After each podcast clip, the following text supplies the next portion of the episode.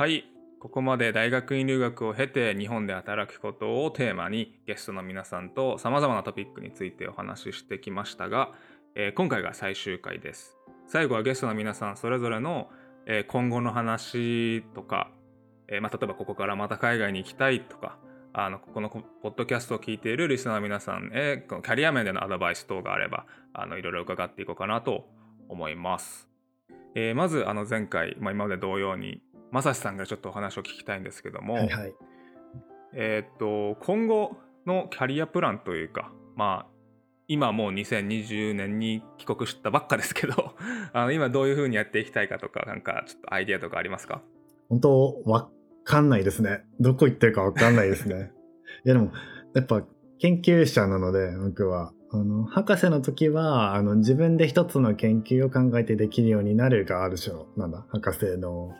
スレッシュホールというか基準だと思うんですよ。で、その後ポスドクでもちょっと独立して幅を広げてやって、今結構そうですね、5年、10年であったり、そういった長期プラン、あの、自分をこういう研究者だとして位置づけるとしたら、この業績だみたいな長期の仕事を考えていくというか作っていくような、あの、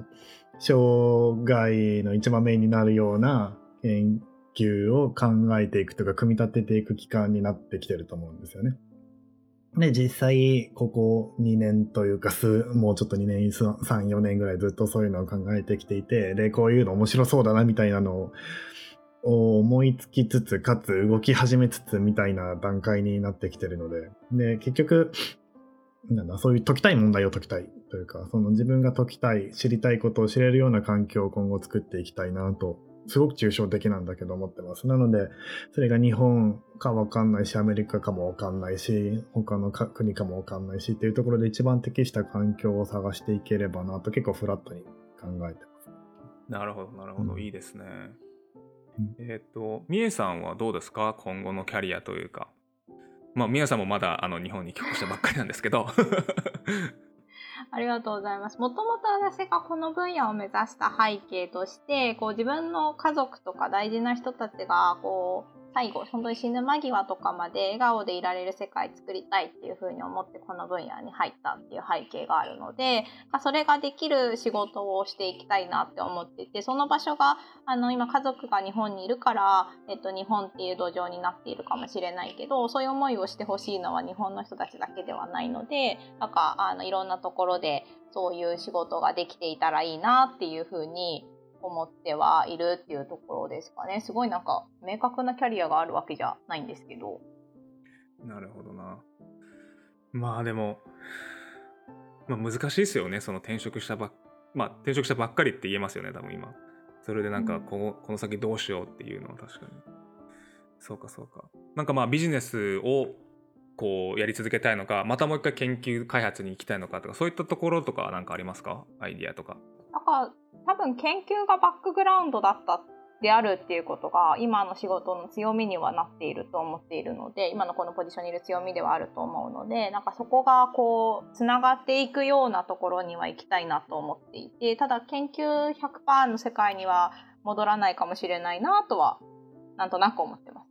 うんうん、そうかそうか。やっぱビジネス楽しいですか？いや僕はそのずっとエンジニアリングなんで、うんうん、あのまだビジネスに浮気したことはないんですけど あのやっぱ楽しいですか？こうやってて。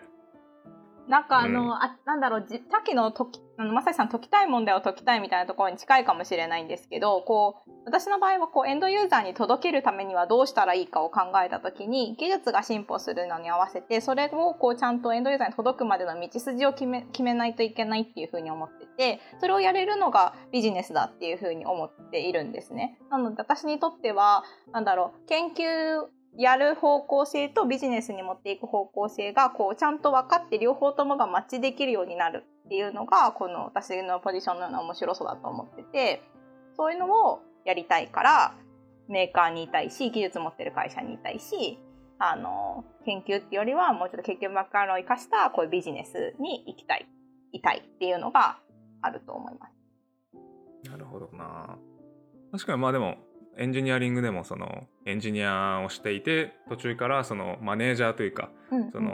なんだろうなビジネス側とかもっとその企画とか戦略を考える側に出世していく人ってたくさんいますから確かにやっぱ面白いなんかいいんだろうなって楽しいんだろうなっていうのを遠くから僕はいつも見てま ぜひチャレンジしてみてくださいじゃあ。すいやーそうだな。ちょっとこ今年のボスキャリ行こうかなじゃあ。ありがとうございますえっ、とともきさんあの今後のキャリアとか、今もう日本帰って数年経ってますけどもどうですか？なんかそうですね。なんか僕ももともとは、あの、いろいろな分野をなんかブリッジできる人になりたいなというふうには思っていて、例えば日本と海外をブリッジするだったり、まあ、研究とビジネスをブリッジするだったり、えっと、スタートアップと大企業をブリッジするとかですね。がすごいあのやりがいがあるなというふうに感じていて、そういう意味で言うと、今の BCG って結構そういう機会がたくさんあるので、少なくても今後数年はあ BCG でなんかそのブリッジングっていうのをやっていきたいなというふうに思ってます。なんかもともと高校で留学した時も、もともとは外交官になろうと思ってたんですね。なので、あの、アメリカに行かなきゃと思ってアメリカに行ってて、で、その時は日本と海外つなごうと思ってたんですけど、まあ、ひょんなことからあの物理学に移ったんで、で、そこで研究とビジネスっていう軸も出てきましたし、まあ最近はスタートアップの人と働く機会も多いので、スタートアップと大企業とかもあります。なんかその辺が、意外となんて言うんでしょうかね、その間を埋める人って少なくって、どっちかにすごい、あの、尖った人は多分いると思うんですけど、真ん中の人が多分少ないなっていうのを感じているので、まあ、ちょっとそれがうまくできる人になりたいですし、それがうまくできるポジションにいたいなっていうふうに思ってます。うんうん今その外交官になりたいなりたかったってまた新たな そのものが出てきたんですけどあのなんでじゃあその重力波その研究に関してだけはもうこれが見つかるまで俺はもう卒業しねえぞぐらいのなんかぐらいのハマり具合だったんですかね。何なんでしょうね。なんか物理のその重力科に入ったのは大学2年の時だったんですけどたまたまその、えっと、物理学の教授がアルバイトを募集してたんですね。プログラミングできる人っていうので、あのアルバイトを募集していて、うん、で、えっと、まあ、えっと、留学生なんで、まあ、いろいろ働いてお金稼がなきゃいけないなと思っていて、で、プログラミングちょうど高校の時やってたんで、あ、なんかちょっとこれ面白そうだなっていうふうに入ったんですけど、それがたまたま重力波のデータの解析のプログラミングの、えっと、アルバイトになっていて、で、そこからあの始まったっていう感じですね。そこからは結構もうずっと、うんなんていうんですかね、重力化を一筋に8、9年やっていて、で、まあ、うん、それがまあ発見されるまでは少なくても、その時点ではもう7、8年経っちゃってたんで、ここで抜けるのはなんかもったいないなと思って、発見するまではいたいな、まあ、ポスドクも、えっと、重力化でだからやるのかな、いつで発見できるんだろう、これとか思いながらやったら、たまたまその博士課程の最終年に見つかったそんな感じです。はい、面白いな。そのやっぱ見つかる前からその発見されそうな空気みたいなのあったんですか？ちなみに。まあでもこれ全然やっぱ分かんなくて運次第なところありますよね。なんかだから僕が大学に入ってた時はえっと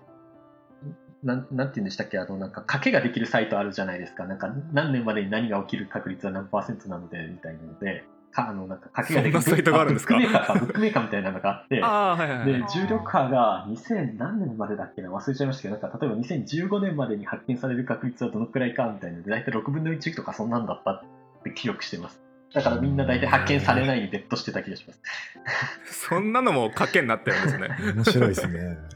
えー、でもなんかさ確かに博士課程の最後の方は結構そろそろはなんかどのくらいその検出器のセンシティビティがいいか、あの精度がいいかっていうので発見できるかっていうのがわかるんですけど、なんか結構そろそろ発見できてもおかしくないかもねっていう雰囲気には徐々になっていっていて、ただいきなりそこでポンって見つかったのは結構驚きといえばみんな驚きでし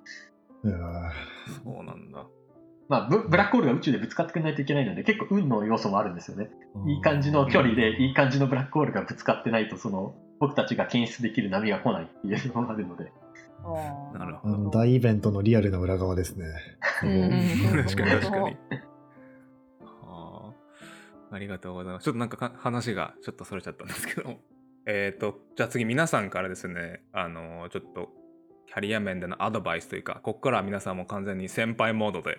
あの、アドバイスを引き出していきたいんですけども、正義さん、どうですか？まずなんかこう、就活の時のアドバイスとかあったら教えていただけたらなと思います。すんごく月並みで、そんなこと言われてもみたいな気もするんですけれど、やっぱそのやることやってるのが一番いいというかあの近道だと思うんですよね。そのうんやることってここで言うとその就活特に博士課程を意識するならその博士課程の研究っていうものをちゃんと続けてちゃんと成果をあの集中してちゃんと成果を出してあと指導教官といい関係を築くというか信頼関係を築く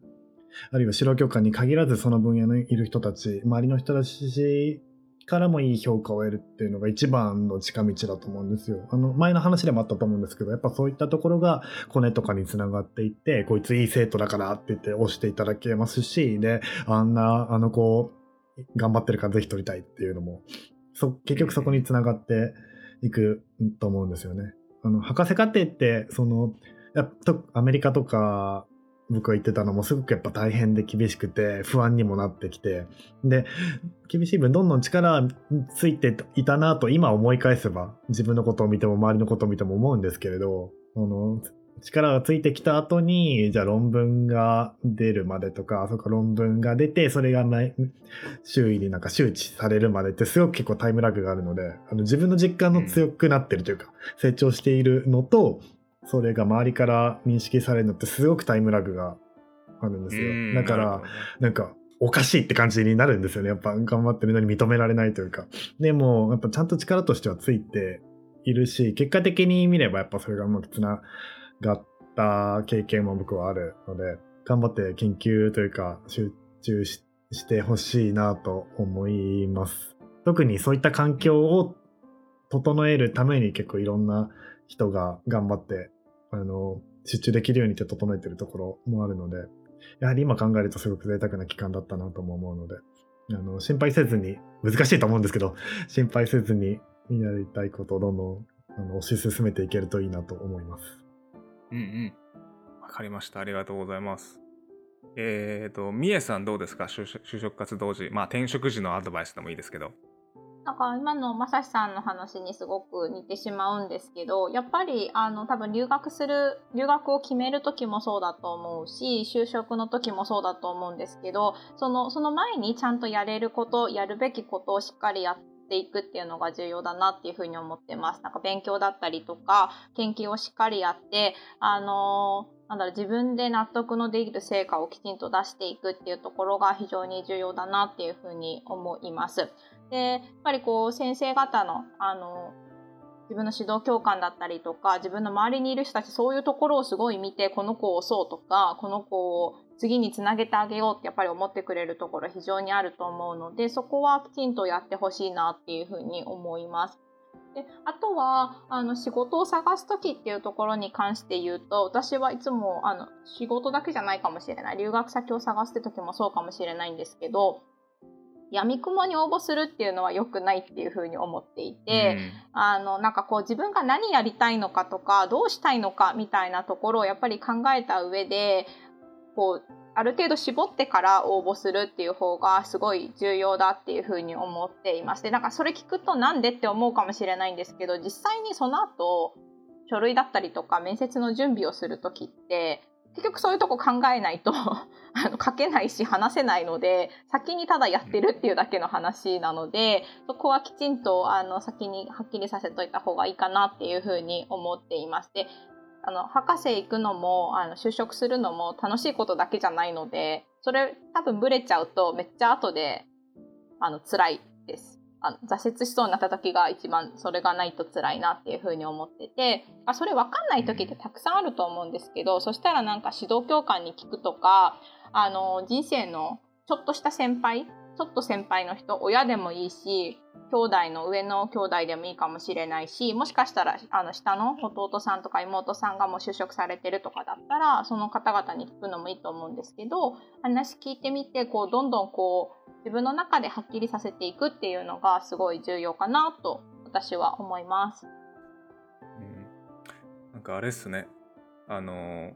ともきさんのなんか闇雲に闇雲にじゃないですけど あのもう手当たり次第出すのと 結構真逆な攻め方でしたね今。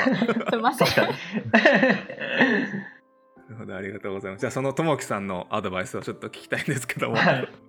そうですねあのお二人がおっしゃってた通りまず自分のやるべきことをきちんとして努力するっていうのはすごい大事だと思いますでそれで一歩を超えてちゃんとやってることを他の人に認知してもらうっていうところがすごい重要だなというふうに思っててなんか研究にしてもちょっとなんかちょっといまいちだから論文出すのやめとこうかなとか結構あると思うんですけど結局ちゃんと外に出さないと人に認知してもらえないので面倒くさくてもとりあえず論文にまとめて出すかとかあと共同研究者をちゃんと増やして、えっと、一緒にやる人を増やすだったりとかあの学会にたくさん行って発表するだとかそういうのは結構意識的にやらないとなんかせっかく努力してるのにもったいないなっていうのはすごい思うことがありますね。あとやっぱり人の出会いってすごい大事で、えっと、例えばボストンにいたら研究者の交流会だったりビジネス側の交流会結構あるんですけどあの研究してるとやっぱ忙しいのでついついあもう今日はいいやってなっちゃうんですけどそういうところのつながりって結構その後々にすごい聞いてくる話だと思うんですね今も仕事しててボストンの知り合いにちょっとあここの分野で確かあの人すごいなんか知識持ってたよなと思ってコンタクト取ることとかもありますし、今も続いて一緒に遊びに行く友達とかも結構いるので、そういう意味でなんかそういう機会を、せっかく例えば留学してその結構近い間柄になれる人が周りにいるのにそれをやらないってすごいもったいないなとは思うので、まあ、研究はもちろんちゃんとしなきゃいけないんですけどそういうところはあのできるだけ時間割いていくといいのかなというふうには思ってます。あとは、そうですね、なんか皆さん言ってますけど、やっぱりキャリアで不安になる時期って絶対出てくるかなというふうに思うんですけど、一方である程度楽天的にいてもいいかなというふうに思っていて、あの、まあな、結構周り見てると不安に思う時もありますけど、まあなんとかなるっちゃなんとかなるんですよね。だから、ある程度なんかその不安に考えすぎないっていうのは大事で、ただ一方で宿題はちゃんとやりましょうと。なんていうか、ちゃんとそのどっか受けに行くんだったら、そこの事前の情報を得るとか関係する人の話を聞くとかそういう最低限のところはややらないとそれこそずるずるいっちゃうんで大変ですけど。まあでもやるべきことはやっとけよって感じですね。そうですね。だと思います、はい、うん、あとはあの今まで出てきてないので一つだけあの言っとくといいかなと思ったのが、うん、えっと、やっぱり配偶者の人とは早い段階で結構なんていうんですかねお互いのキャリアプランに関して具体的に議論しておかないと後々やっぱ大変になるのかなという気はしているのでそれはあの就職活動を考える上で結構大きななんていうんですかね、えっと、論点だと思うので、そこは初めからちゃんと具体的に議論していくっていうのが大切かなとは思います。わかりました。いや、素晴らしい先輩モードでした、本当に。素晴らしいアドバイスでした。えー、っとですね、もうまだまだ、もう本当にまだまだ話は尽きないところなんですけども、えー、まあ残念ながらね、そろそろ終わりの時間が近づいてきましたが、えー、今回はですね、大学院留学を経て日本で働くをテーマに、卒業後いろいろなキャリアを経て最終的にまあ日本で働かれているかつ別々のフィールドでも大活躍されている方々に、えっと来ていただきました。でその方々と一緒に4つの大きなトピックについて話していったんですが、えー、皆さんどうでしたか？あのちょっと最後に一言いただきたいんですがマサさんどうでしたか？ちなみにここが最後のあのチャンスなんで宣伝でも何でもいいですし。あの今ハマってることでもいいですし何でもいいですよ。最後にどうでしたか？あ聞いてないこの流れ。えっと。宣伝宣伝宣伝。何でもいいですよ最後の。宣伝。そっかでも日本の人も聞聞いてるんですよね。えっと、うん、じゃあ普通に宣伝します。えっと、いいですよ。あのアメリカでハリケーンあるいは台風の予測に革命をもたらしうるっていう感じで紹介されたような新しい天気予報気象予報の研究をずっと続けてきています。で、今は東京大学の工学系研究科の社会基盤学専攻というところで研究しているので、もし興味がある方は、ぜひ、あの、ご一緒しましょう。一緒に新しい天気予報を展開していける方を募集していますというか、あの、一緒にやっていける方を探しています。はい、よろしくお願いします。一応、一応、ポッドキャストどうだったかももらえますか？はい。ちょっとだけ、ちょっとだけでいいんで、ちょっとだけ。はい。ポッドキャスト楽しかったです。なんて言えばいいんだろう。すごく、やっぱ自分はかなりアカデミアの人間なので、他のところを見る、他の分野にいる方を見る機会がなかなかないんですけれど、ビジネスやっていたり、あるいは物理学からコンサルっていう全然違うような キャリア、ともきさんとかそうですけど、とか、はい、本当に新鮮で、あの、すごく面白そうだなと思いました。やってみたいけど、そんな簡単に手を出してはいけないんだろうなとも思いつつ、はい、あの、僕自身すごく勉強になりました。あの、ありがとうございました。ありがとうございます。えっとみえさんどうでしたか？今回ポッドキャスト撮ってみて。いや出演してみて。ありがとうございます。なんか初、初のこういうポッドキャストとかをやることがあったので、なんか、あの、どうしようどうしようっていう感じで始始まったんですけど、なんかやってみて、うんあの、少しでも、楽しかったし、少しでも、あの、これから留学しようとか、今留学をしていて就職しようと思っている人たちの、こう、なんか助けになればいいなと思う思います。なんかあの、多分このフォーラムの中なのかわからないんですけど、こう多うん分質問受け付けてるところとかもあると思うので、あのなんかあればいつでもご連絡いただければなと思っています。ありがとうございますえっとともきさんどうでしたか？今回出演されてみて僕もあのすごい楽しかったです。で、なんかこういう機会増えるのいいかなというふうに思っていて、やっぱりアメリカに留学しちゃうと就職活動って見えない部分が結構あると思うんですよね。あの日本にいると周りの人がみんなやってるから、まあこんなはんこんな感じかとかいろんな人に話聞けると思うんですけど、アメリカ行っちゃうと結構閉じた世界になっちゃいますし、みんなアメリカで就職するとかもあると思うんで、なんかこういう機会が少しでも増えて、あの困ってる人のあの役に立てるといいなっていうふうに思いますし、で一方でその生の声聞くってすごい大事だと思うのでなんか周りの人に積極的にあの話していただいてなんか自分に近い境遇の人から積極的に話を聞いてもらえればなというふうにも思いますのでその機会になるといいかなと思いました。ありました。ありがとうございました。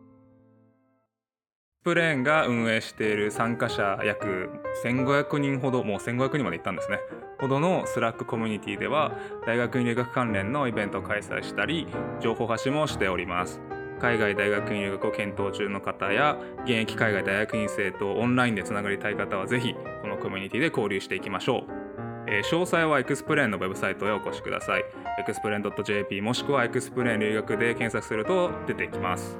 そして、ポッドキャストへのリアクション、感想、リクエスト、こんな企画をやってほしいとかは、お便りフォームを、あの、Twitter 等でも配信しておりますので、えっと、そちらでお待ちしております。そちらの詳細は、ポッドキャストの概要欄にも載っておりますので、ご確認ください。